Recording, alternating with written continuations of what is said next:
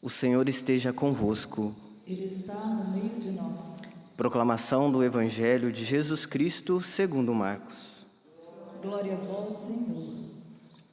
Jesus estava passando por uns campos de trigo em dia de sábado. Seus discípulos começaram a arrancar espigas enquanto caminhavam. Então os fariseus disseram a Jesus: Olha, porque eles fazem em dia de sábado o que não é permitido? Jesus lhes disse: Por acaso nunca lestes o que Davi e seus companheiros fizeram quando passaram necessidade e tiveram fome? Como ele entrou na casa de Deus, no tempo de, em que Abiatar era sumo sacerdote, comeu os pães oferecidos a Deus e os deu também aos seus companheiros? No entanto, só aos sacerdotes é permitido comer esses pães. E acrescentou: O sábado foi feito para o homem, e não o homem para o sábado. Portanto, o filho do homem é senhor também do sábado. Palavra da salvação. Glória a vós, Senhor.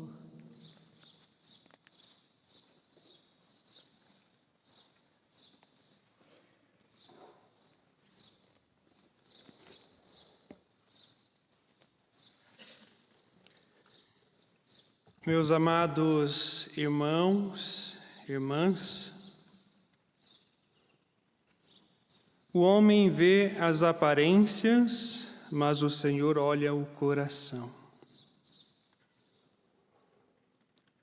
Quantas vezes nós fazemos um mau juízo ou julgamentos simplesmente a partir da aparência ou do estilo de vestes que a pessoa está vestindo ou devido à sua condição social e financeira. Nosso julgamento, ele parte da aparência e da beleza, e com isso ele se torna falho. Onde muitas vezes cometemos falso testemunho e falsos julgamentos e juízos, fazendo acepções de pessoas. Porque nós não, enxerga, não enxergamos e não conhecemos a intenção do outro. Não conhecemos o seu coração ou aquilo que vai além da aparência, mas Deus Sendo Deus, Ele nos conhece, Ele sonda os nossos corações, portanto, Ele nos conhece. A partir da primeira leitura, nós podemos perceber que Deus não se deixa impressionar pela imponência de Eliabe, nem pela beleza de Saul.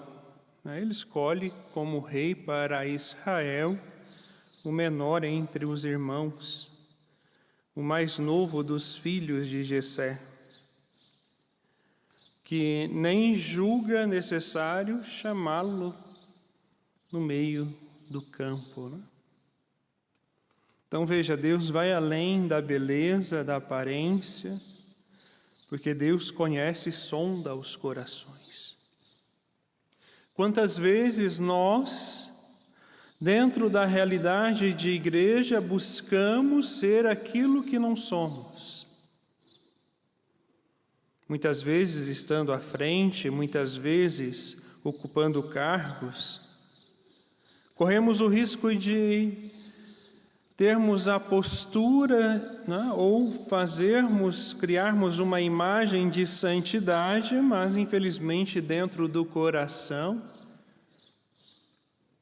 e quando ninguém está vendo, né, o nosso coração está cheio de imoralidade, porque é isso que o pecado faz conosco, né? nos leva para uma vida de imoralidade, onde nós acabamos correndo o risco de sermos apenas na aparência e de fato não vivermos né, os mandamentos e as leis do Senhor, assim como os fariseus, que tinham regra para tudo. Até mesmo a, a, dimensão do Evangelho, nós podemos notar que os discípulos estavam passeando ali, passando por uma plantação de trigo, e colhiam o trigo e estavam comendo. Né? Se eles colhiam e comiam, não é por, porque eles, né? ou seja, eles estavam com fome, porque senão eles não estariam comendo. Mas para um judeu, para um mestre e doutor da lei, isso é um absurdo, porque era dia de sábado. Então Jesus ele faz questão de mostrar aqueles homens que Deus vai além das aparências ou da falsa imagem que as pessoas acabam criando, porque Deus é o Senhor do sábado, e não um homem. Então nós precisamos entender que diante da realidade de doutrina da igreja, diante dos mandamentos do Senhor, nós precisamos sim conhecer, viver e praticá-los. Mas nós não podemos colocar um peso sobre os outros, porque sou eu que preciso viver primeiro e dar testemunho. A crítica no Evangelho não é a questão das práticas em si, o de não fazer ou fazer, mas é o peso que os mestres e sacerdotes colocavam sobre o povo e eles mesmos muitas vezes não conseguiam viver. Infelizmente, hoje, dentro da realidade de igreja, nós vemos uma onda, né?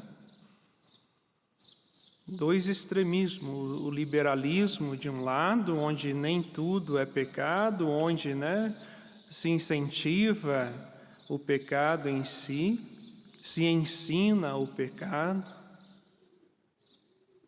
dizendo que algumas realidades não é pecado, nós precisamos ter uma nova interpretação, porque é novo tempo, né? o mundo está vivendo né, em uma nova época, e de outro lado, o extremismo do tradicionalismo, né, ao extremo, que nega tudo aquilo que se vive pós-Vaticano II e onde vai surgindo grupos que se denominam, né, ou seja, grupos que não aceitam o Papa e muito menos o atual magistério e dizendo que o que se vive hoje é errado e que é. Tá? E assim vão, vão vivendo a apostasia. E entre esses dois extremismos está os fiéis, que acabam sofrendo diante desta confusão. O que o Senhor nos ensina é que Ele olha a, não as aparências, mas o coração, e que nós seremos julgados pelas nossas intenções, né, pelos pensamentos, mas também pelas intenções no fazer, porque eu posso buscar o sacerdócio com uma intenção de fama.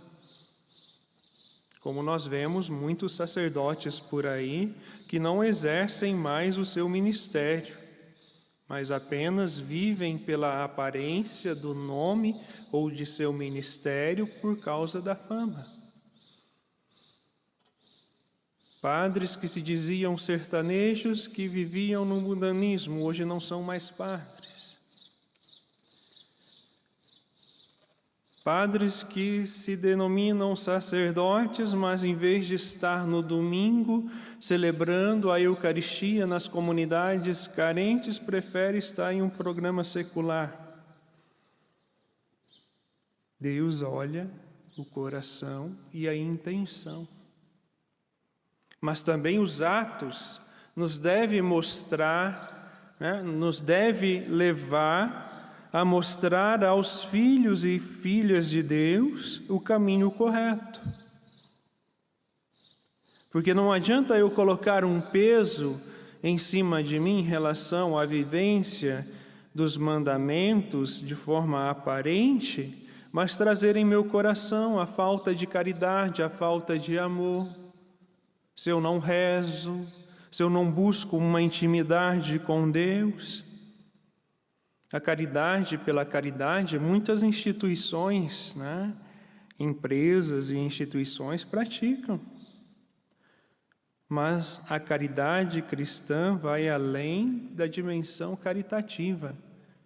Ela parte da nossa experiência real com Deus, onde nós experimentamos do mais profundo do seu coração o amor esponsal, aquele amor que é inquebrável, um amor sem falha, que nos ama, que nos perdoa e que nos dá uma chance de conversão colocando pessoas né, à nossa frente, situações para nos mostrar o caminho correto, assim como nós podemos notar nas, na liturgia da palavra deste domingo que passou. Então Deus ele nos ama. E a partir das nossas escolhas e intenções, nós precisamos perceber se realmente nós amamos a Deus. Porque não basta a aparência,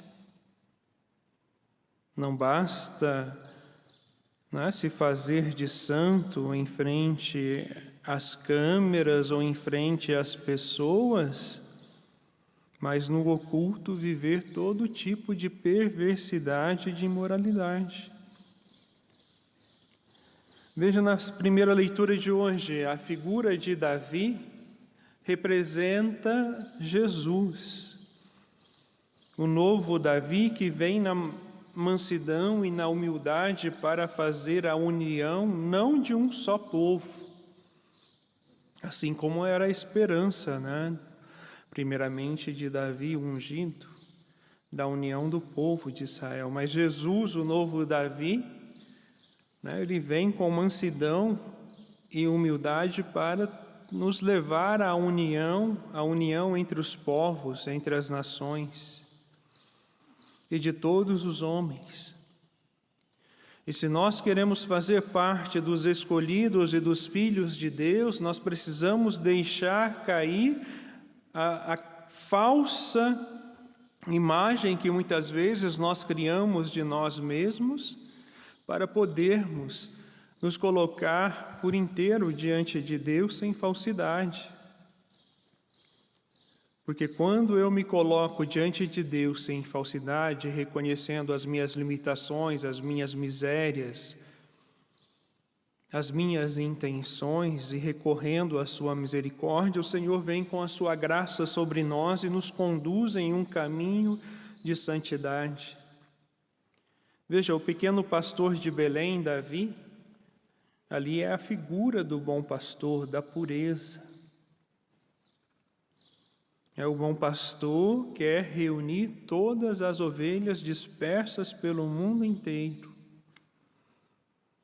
para que possa participar da sua glória de sua ressurreição. Mas para que eu possa participar desta glória e desta ressurreição, eu preciso acolher o chamado desse bom pastor que cuida de nós e nos defende do lobo, nos defende do mal, mas eu preciso querer. Eu preciso querer ser conduzido pelo bom pastor para os prados verdejantes e para as águas cristalinas.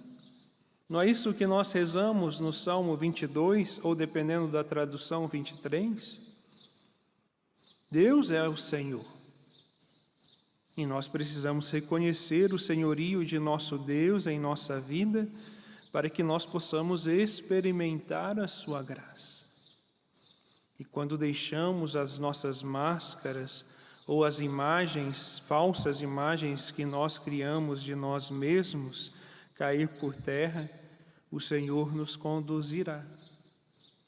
Mas para isso é preciso reconhecer as nossas misérias, a nossa pequenez, as nossas limitações e reconhecer que o único que pode nos trazer a verdadeira felicidade e salvação é o Senhor Jesus, o nosso Deus. O Senhor das pessoas que conhece o coração, que sonda a nossa alma, né? porque foi Ele quem plasmou os corações humanos, mas também o Senhor do tempo e da história.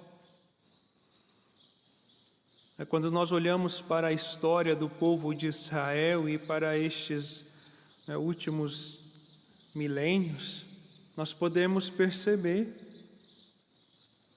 que o Senhor é o Senhor da história e para cada tempo, para cada época, Ele suscita vocações e até mesmo instituições para que a Sua vontade seja anunciada aos quatro cantos das nações. E qual é a vontade de Deus? Que nós sejamos santos assim como Ele é santo. E se você quiser entender um pouco mais desse desejo de Deus para a nossa vida, eu recomendo a leitura de um livro chamado Ser ou Não Ser Santo, Eis a Questão, de Antônio Rui Marim. Ali ele vai dar uma pincelada sobre esta dimensão da importância pela busca da santidade e da purificação das nossas intenções e do nosso coração. Porque se nós queremos realmente a salvação, nós precisamos buscar de fato a santidade, que exige de nós a renúncia do mundanismo e uma vida de intimidade com Deus na oração, porque quem não reza não se salva. E sem oração não há intimidade com Deus, sem oração você não vai conseguir discernir aquilo que é certo e aquilo que é errado, aquilo que é a vontade de Deus, da vontade humana e da vontade do demônio. Então é preciso buscar esta intimidade com Deus na oração, na leitura e meditação da palavra, na contemplação e na adoração, para que nós possamos buscar estar repletos do Espírito Santo e a partir dos dons e dos carismas vivermos a busca pela santidade, principalmente o dom do discernimento. Porque infelizmente hoje muitas decisões, até mesmo em meio né, algumas realidades de autoridade não têm mais passado pelo discernimento, mas pela aparência. É para você ver o quão longe né, nós estamos da graça de Deus.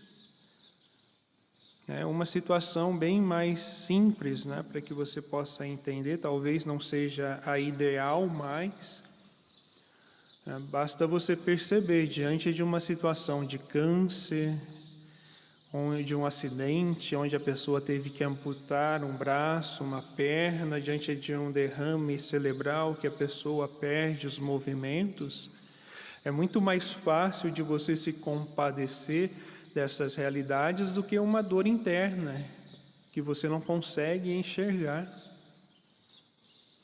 Uma situação de enxaqueca, uma situação de burnout, ansiedade, angústia, e assim nós vamos né, fazendo acepções de pessoas, até mesmo nesta realidade de saúde e doença.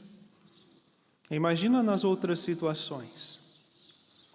É muito fácil você dizer ou enganar o outro na, estando presente, se fazendo de santo ou de santa, e por detrás, no escondido e no mais profundo do seu coração, você viver as piores situações de moralidade.